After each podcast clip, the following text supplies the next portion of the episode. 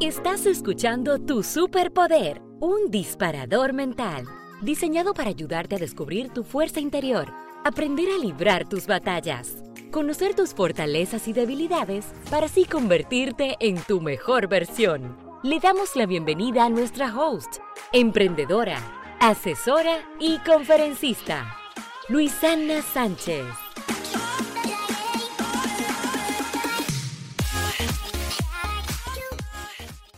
Hola, hola. Hoy quiero presentarte a Tueni Pichardo, licenciada en publicidad y creadora de contenido desde el 2017. Tiene presencia en plataformas digitales como Instagram y YouTube, ayudando a personas que se encuentran en el proceso de transición al cabello natural. Hola Tueni, ¿cómo estás? Hola Lisana, ¿cómo estás tú? Yo estoy muy bien. Me alegro, pues yo estoy encantada de que hayas dicho que sí a este espacio y que las personas que nos escuchan puedan disfrutar de todo el contenido que tienes para compartir hoy. Gracias a ti por la invitación. Me encanta muchísimo este proyecto. Me emociona mucho. Vamos a hablar un poquito de ti, pero vamos a hablar un poco de Twenty en el 2017. O sea, ¿qué te motivó a convertirte en creadora de contenido? Em, yo creo que mi mayor motivación fue ayudar a los demás o sea, a que yo compartía algo sin ningún fin y eso ayudaba a los demás y me decían, oye, em, por ti hice tal cosa, por ti compré esto, por ti eh, yo pude cambiar algunas cosas que yo estaba haciendo mal y entonces ahí fue que yo, wow, o sea que lo que yo estoy haciendo está cambiando a las personas y a veces yo no me daba cuenta pero a raíz del tiempo, cuando las personas pues fueron comunicándose conmigo, yo dije, bueno, aquí la cosa está seria. Así que me puse un poquito más seriecita con todo eso y ahí fui dándole pues ese dándole pues esa alineación y balance a, lo que es el proyecto ahora de Tony Pichardo. Tú te diste cuenta de, oye, si yo digo tal cosa, de alguna manera influyo en esta audiencia que tengo. Exactamente. ¿Y cómo diste el paso a YouTube? O sea, ¿cómo, dime los trucos para llegar a los más de 20 mil suscriptores que tienes en esa plataforma? Hasta yo a veces me lo pregunto. Hasta yo me lo pregunto cómo fue que yo llegué allá. Pero cómo yo entré a YouTube. Bueno, eh, Instagram, pues en el 2017 no tenía como que la plataforma de videos ni live eh, ni IGTV. Entonces, básicamente todo era fotos y compartir un video de un minuto. Entonces, esto me limitaba un poquito a la hora de yo crear contenido, ya que el cabello amerita mucha demostración y eso me lo permitía los videos. Y aunque Instagram tenía videos, no pasaban de un minuto y eso me limitaba un poquito a yo explicarle a las personas paso a paso cómo, yo me definía el cabello. Entonces, aquí yo dije, bueno, vamos a irnos a YouTube porque acá yo puedo pues ser, eh, ver y ser todo lo que yo tenía planeado ya para Tony Pichardo. Entonces, eso pasó seis meses después de yo como que plantearme de lleno en, en Instagram. Y al principio fue muy difícil porque los seguidores, yo estaba creciendo en Instagram y a la misma vez creciendo en YouTube. O sea que era un poquito más forzado a la hora de yo pasar el tráfico de Instagram a YouTube. Eh, luego de alrededor como de un, un, año y pico, ahí fue que yo llegué a los mil suscriptores diciéndole pues a toda mi familia, a todos mis amigos, eh, a todo el que yo conocía. Eh, de, luego de yo llegar a los mil suscriptores y yo darme cuenta que era lo que realmente la persona quería y ser constante, porque aunque ustedes no lo crean, no es que un secreto, pero en YouTube es la constancia, la, la constancia de que la gente le gusta saber que en tal día yo voy a encontrar un video nuevo tuyo. Yo creo que esa es la clave para tu crecer en YouTube. Importantísimo, escuchen bien, constancia. Y yo creo que constancia puede ser en cualquier plataforma y para cumplir cualquier sueño. Así mismo, porque la gente, aunque no vea tus videos como que toda la semana, sí sabe que va a encontrar ese video y que en cualquier semana que, ellos puedan sentarse a ver los videos, lo van a ver todos. Mm.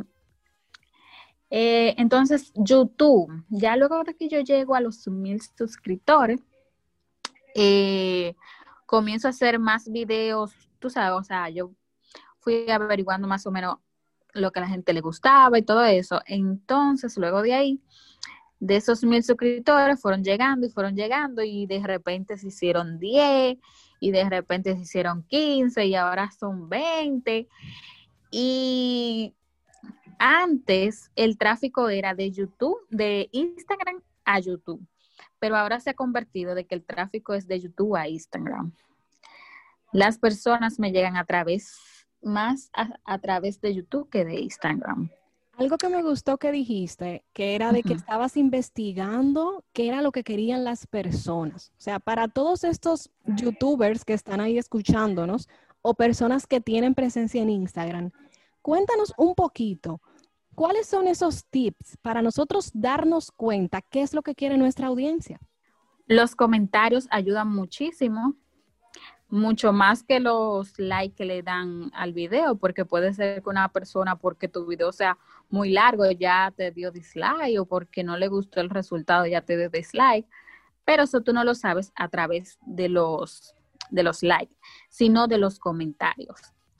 Eh, cuando la gente le gusta tu video, te dice, me encantó este tipo de video, y ya tú vas analizando y viendo de que ese formato que yo creé, pues le está gustando a las personas.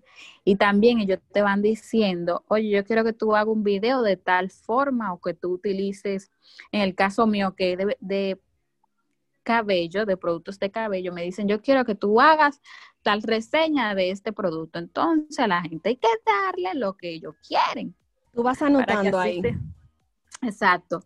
Para que así entonces a la hora de tu planificar tu, tu contenido, tú sabes lo que la gente quiere más de lo que tú quieres. ¿Me doy a entender?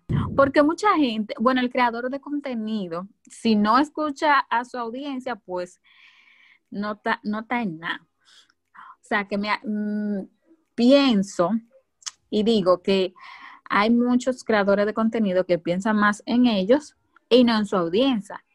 Por ejemplo, yo quiero hacer este tipo de contenido y, sí te gusta a ti, pero cuando tú lo lanzas no le va a gustar a tu audiencia.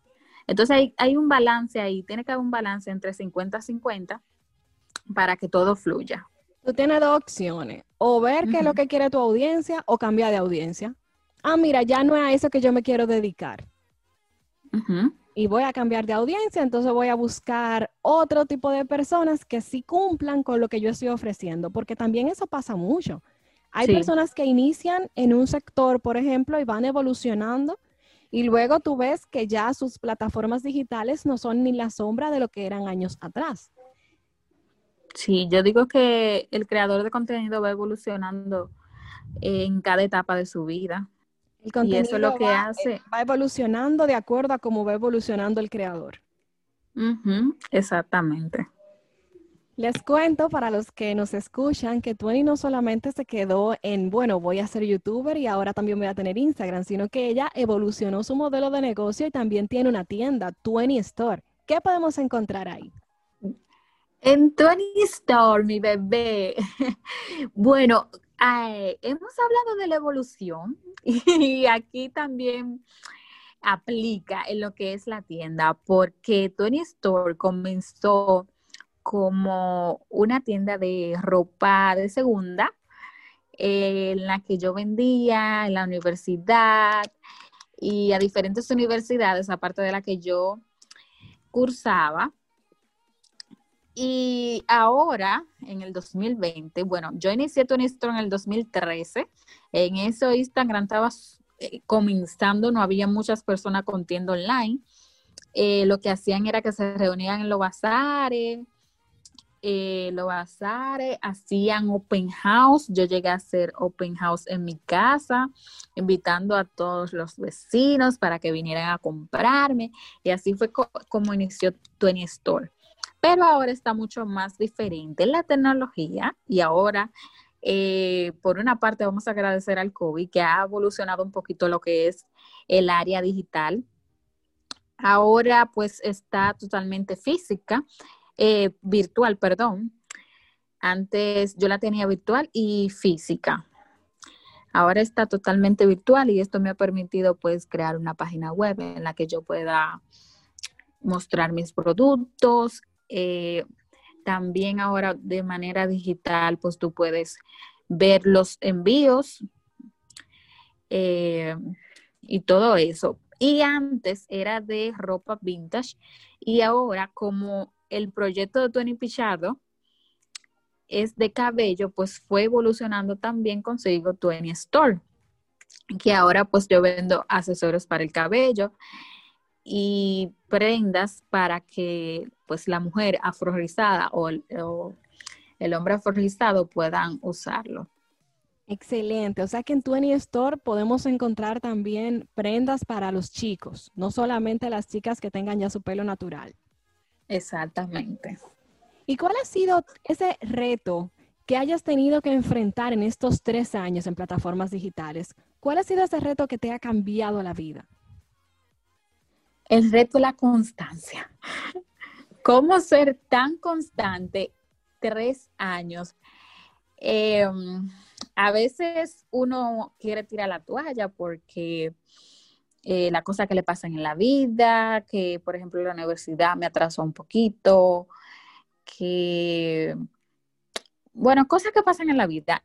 Y eso es lo que me ha hecho a veces como retroceder un poquito. Pero luego entonces viene ese motor que me dice, eh, me gustan tus videos, ¿dónde tú estás? Porque ya tú no estás subiendo nada y todo eso. Entonces como que volvemos de nuevo porque es como al principio, ¿por qué yo lo estoy haciendo? Siempre cuando tú te quieres como que echar para atrás, tú debes como que analizarte y decir por qué yo sigo aquí y para qué yo sigo aquí. Y ahí entonces tú vuelves y retomas eh, el proyecto. Excelente. Pues ahora llegó el momento que creo que todos están esperando lo que nos escuchan y es cuál es tu superpoder, Dueni, qué es eso que te hace única. Yo digo que es escuchar a las personas porque hay, eh, cuando tú estás en una conversación, muchas personas te quieren quitar el poder de tu hablar para ellos, para ellos, valga la redundancia, hablar ellos, y no se dan el tiempo de escuchar a la otra persona. Y yo creo que eso es uno, una de las cosas que a mí como que me molesta cuando otra persona quiere hablar y el otro de una vez se, se mete y no lo deja expresarse. Yo digo que el darse el poder de tú saber escuchar a las personas es lo que ahora mismo por estar en, la vida rápida y que todo, todo el mundo está pendiente, es un poco egoísta, pendiente nada más de lo suyo. Creo que eso es un superpoder, estar pendiente a los demás, ser empático. Eso. Me ha encantado de verdad tú y tu superpoder porque es cierto lo que dices. En ocasiones, las personas están escuchando a alguien, pero solo es pensando lo que le van a responder y no están haciendo una escucha activa. Cierto, es así. Pues muchísimas gracias, Tueni, por compartir tu superpoder con nosotros. Hasta la próxima.